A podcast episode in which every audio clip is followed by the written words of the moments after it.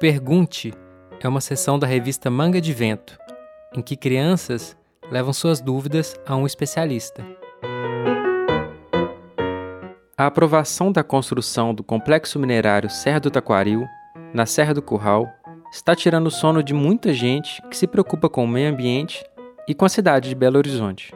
Uma dessas pessoas é Elisa Marques, arquiteta urbanista e pesquisadora em ecologia política. A Elisa, que também é conselheira do Comitê de Bacia do Ribeirão da Onça e participante do movimento Tira o Pé da Minha Serra, conta pra gente mais detalhes sobre esse assunto. Oi, meu nome é Manuela, eu tenho 10 anos, estou no quinto ano e a minha pergunta para você é: em sua opinião, a mineração na Serra do Curral é boa ou ruim? Por quê? Ei, Manuela, na minha opinião, a mineração na Serra do Curral é ruim. Eu penso assim por vários motivos.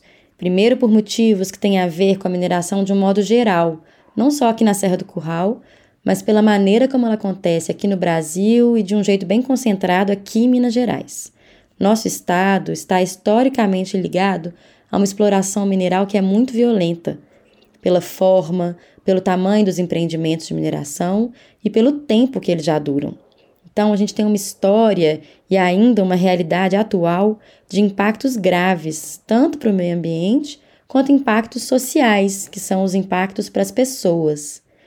Muitas pessoas continuam sendo exploradas nos trabalhos nas minas, muitas populações adoecem por trabalharem ou por viverem próximo às minas, muitas cidades e estradas são arrasadas por um fluxo grande de caminhões que passam todo dia carregando minério.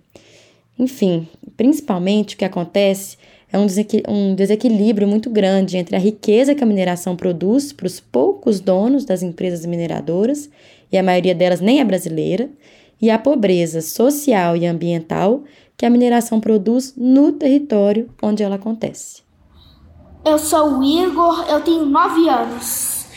Qual é a relação das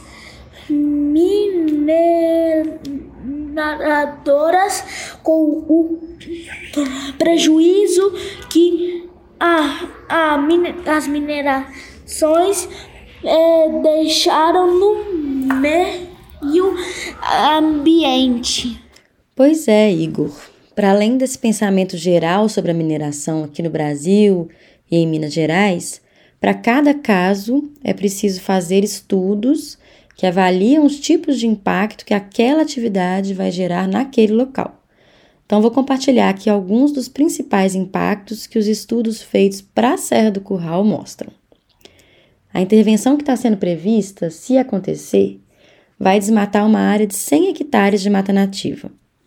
Além dessa mata ser um dos últimos bolsões de área verde da cidade, que é fundamental para a sobrevivência de animais e plantas, esse desmatamento tem efeitos na umidade, no resfriamento do clima, na oxigenação do ar nas cidades do entorno, principalmente BH, Nova Lima e Sabará. Esses problemas do clima e da qualidade do ar já são críticos nas grandes cidades por causa das emissões de gases pelos carros, pelas indústrias, e isso tem impacto direto na saúde geral da população. Bom, e aí se a gente retira a área verde e instala no lugar um complexo minerário, isso significa basicamente trocar a oxigenação por poeira de minério. Existem populações inteiras de cidades próximas a minerações que sofrem por doenças respiratórias por contaminação do ar. Raposo, Sabará, Nova Lima são cidades historicamente muito afetadas por causa disso. A licença que está sendo pedida é para retirada de mais de 30 milhões de toneladas de minério. Isso é feito com o uso de explosões e de outras movimentações e cortes da montanha que causam tremores, causam poluição sonora, causam poeira. Essa intervenção no relevo, na estrutura da montanha, vai deixando ela como que mais frágil e isso agrava os riscos de deslizamento de terras.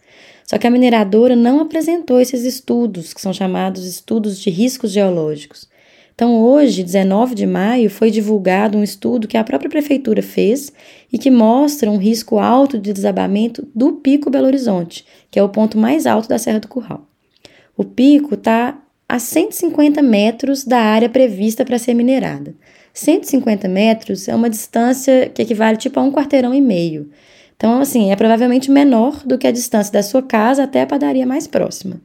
E aí, um ponto muito importante é justamente esse, né? A área que está sendo prevista para o empreendimento de mineração é muito próxima de locais de vida, de, de populações, né? Então, assim, os moradores do bairro Taquaril estão super assustados com a proximidade, mas o pessoal do bairro Mangabeiras também tem que ficar ligado.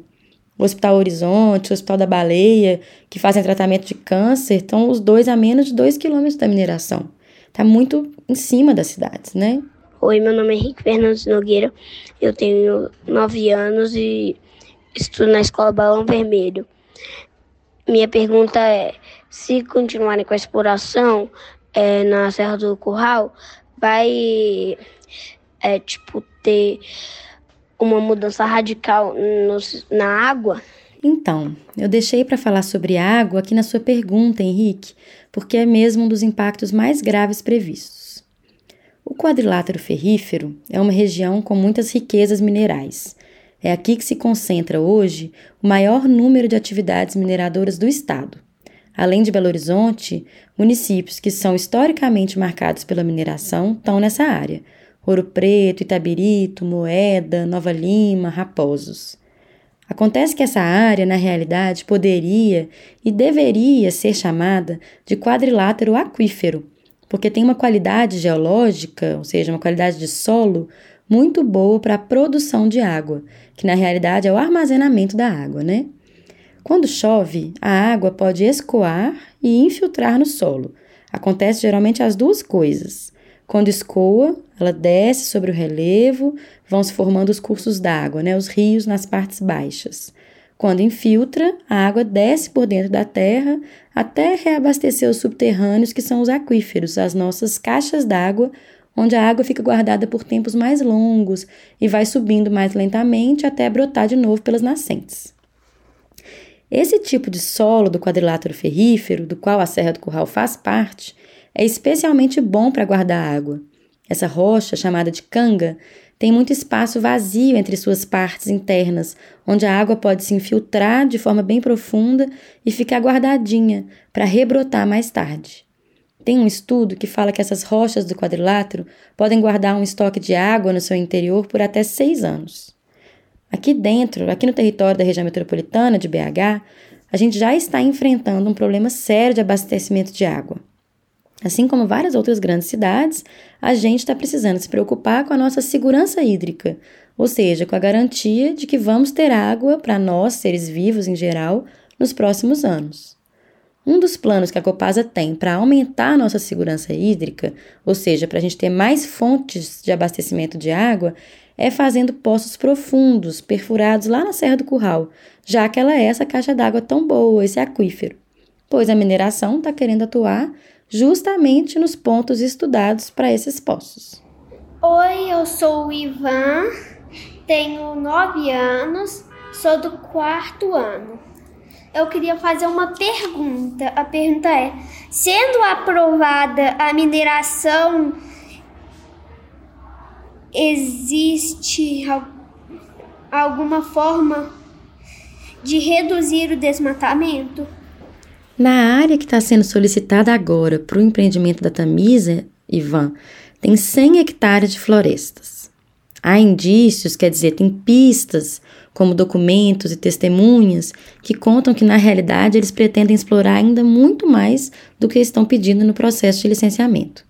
Em relação ao desmatamento, as empresas em geral se comprometem a fazer um reflorestamento, mas isso é uma compensação ambiental que leva um bom tempo para se concretizar, sabe? E dificilmente a mata pode ser reconstruída de forma tão rica quanto essa cobertura vegetal que existe hoje.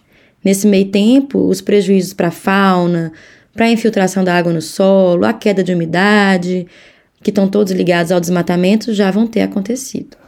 Oi, eu chamo Dante, tenho 10 anos, eu tô no quinto ano e hoje eu vim aqui para dizer uma pergunta, falar uma pergunta. E é, como já teve outras mineradoras agindo na Serra do Curral, é, por que qual é, qual seriam os danos que fariam tanta diferença dessa vez?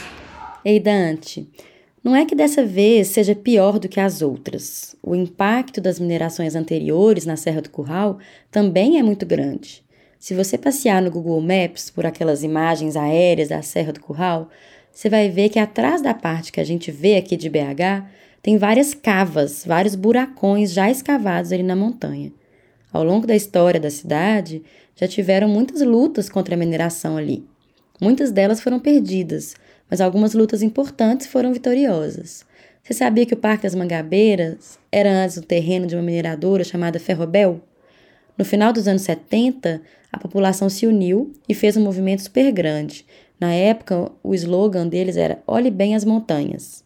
Muitos carros circulavam na cidade com adesivos com essa frase, pessoas com camisetas, foram feitas muitas manifestações e a força do movimento foi bem grande e conquistou a interrupção das atividades da Ferrobel e a doação daquele terreno para a criação do Parque das Mangabeiras.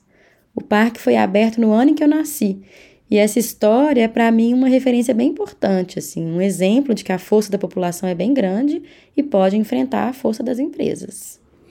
Oi, meu nome é Tadeu, sou do, eu, eu tenho, sou do quarto ano, tenho nove anos. Quero te fazer uma pergunta. Como nós, cidadão, podemos, podemos fazer para de ter mineração na Serra do Curral? Ei, Tadeu, olha só. A Constituição Federal de 1988, que é o conjunto de leis mais importantes do nosso país, é conhecida como Constituição Cidadã. Isso porque ela foi elaborada no momento em que as pessoas estavam batalhando para reconquistar os direitos democráticos que a sociedade brasileira tinha perdido no regime da ditadura militar. Uma das formas de fazer isso foi criando regras de descentralização do poder de decisão, ou seja, algumas escolhas têm que acontecer em grupos e não por uma ou por poucas pessoas. Para alguns desses processos, por exemplo, a lei prevê a existência de conselhos. São grupos de pessoas que representam interesses bem variados. Então, o Conselho Estadual de Política Ambiental, que votou no mês passado a favor da mineração aqui, deveria ter membros que representassem tanto os interesses privados das empresas, das indústrias, do pensamento econômico, né, de modo geral, mas também representando os interesses sociais e, claro, interesses ambientais. Acontece que nesse processo agora de licenciamento da mineração na Serra do Curral, a gente viu que tanto os interesses sociais quanto os interesses ambientais não estão sendo bem representados. E nós, cidadãos, podemos e devemos ocupar esses espaços a que a gente tem direito. E para que a nossa presença seja ouvida, que faça diferença, né, a gente tem que procurar saber o que está acontecendo e mostrar que nós sabemos. A gente tem que valorizar o trabalho de jornalistas que investigam, que mostram o que está se passando nas negociações entre o governo e as empresas, por exemplo. Nós podemos conhecer e divulgar trabalhos de pesquisadores, cientistas, técnicos que estudam os comportamentos dos sistemas naturais e sabem o que eles precisam para ficar saudáveis.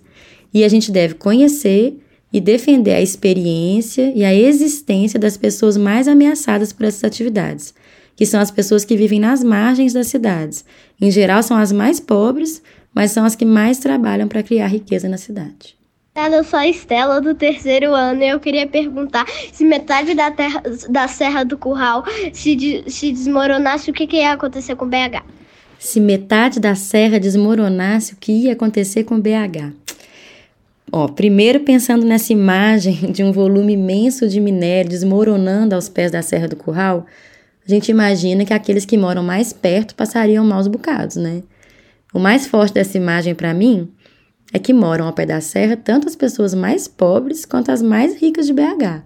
Então, gente, esse problema é de todo mundo. Mas bem, para além dos impactos diretos da gente perder a serra, como essa ferramenta de infiltração de água que eu já comentei, como habitat de diversas espécies de fauna e de flora, todas essas que a gente chama de funções ambientais que a serra tem, são também muito importantes as funções simbólicas. A Serra do Curral é entendida como o que a gente chama de patrimônio cultural. não só da cidade de Belo Horizonte, mas do estado e mesmo do país. Ela é um símbolo muito importante. Ela dá identidade ao nosso povo. De muitos pontos de BH, a gente avista a serra e isso dá para a gente um sentimento que é comum entre todos os habitantes, de que a gente faz parte daqui, de que somos povos das montanhas. A escolha desse lugar para a construção de BH, lá em 1897, teve como um dos motivos a existência da Serra do Curral como um marco, uma moldura na paisagem da cidade. Até o brasão de Belo Horizonte tem a imagem da serra lá, vocês já repararam? Então, perder esse elemento é perder uma grande parte da identidade do nosso território. Oi, me chamo Theo, é, tenho 10 anos, estou no quinto ano. Eu vim para fazer uma pergunta. É, como podemos colaborar nesse projeto Tire o Pé da Minha Serra? Ei, Theo, o Tire o Pé da Minha Serra está acontecendo com várias frentes. Seja conversando nas redes ou nas ruas, quanto mais informações a gente compartilha para grupos diferentes, na sua escola, na sua família, nos grupos de trabalho das suas mães, dos seus pais, mais o movimento cresce. A gente já conseguiu crescer bastante. A gente está sendo ouvido na prefeitura, na Assembleia Legislativa, na Câmara dos Vereadores, nos jornais, e isso é muito importante. Agora, com essa escuta que a gente conquistou, a gente está batalhando para dois objetivos principais. Primeiro, que a gente consiga o tombamento estadual da Serra do Curral, que é um tipo de proteção que vai proibir a mineração ali. Está tudo pronto para isso, todos os estudos foram feitos e mostram que isso deve acontecer. Falta o CONEP, Conselho Estadual do Patrimônio Cultural, aprovar. Aprova, CONEP! Segundo, a gente quer que seja aberta uma CPI, que é uma investigação desse processo todo do pedido de mineração lá pela empresa Tamisa, para que seja averiguado se está tudo mesmo acontecendo dentro da lei. Então procura no Instagram a hashtag Tira o Pé da Minha Serra ou o perfil minhabh também no Instagram, que lá tem um tanto de informações que a gente vem estudando, investigando e compartilhando. E você também pode contar o que você sabe, o que você pensa na internet, mas também nas ruas, né? em cartazes nos muros, em camiseta, ligando para os colegas. Conversar e debater é uma ação fundamental da cidadania. Que aula, não? E como uma boa pergunta é sempre o melhor ponto de partida, agradecemos a galera super esperta que conduziu essa conversa. Valeu, Manuela, Igor, Henrique, Ivan, Dante, Tadeu, Estela e Tel. O Pergunte é uma sessão da revista Manga de Vento. O roteiro é de Cibele Carvalho e a edição sonora é do Felipe Vanisca, do podcast Histórias Vizinhas. Você pode acessar a revista no endereço www.mangadevento.com.br.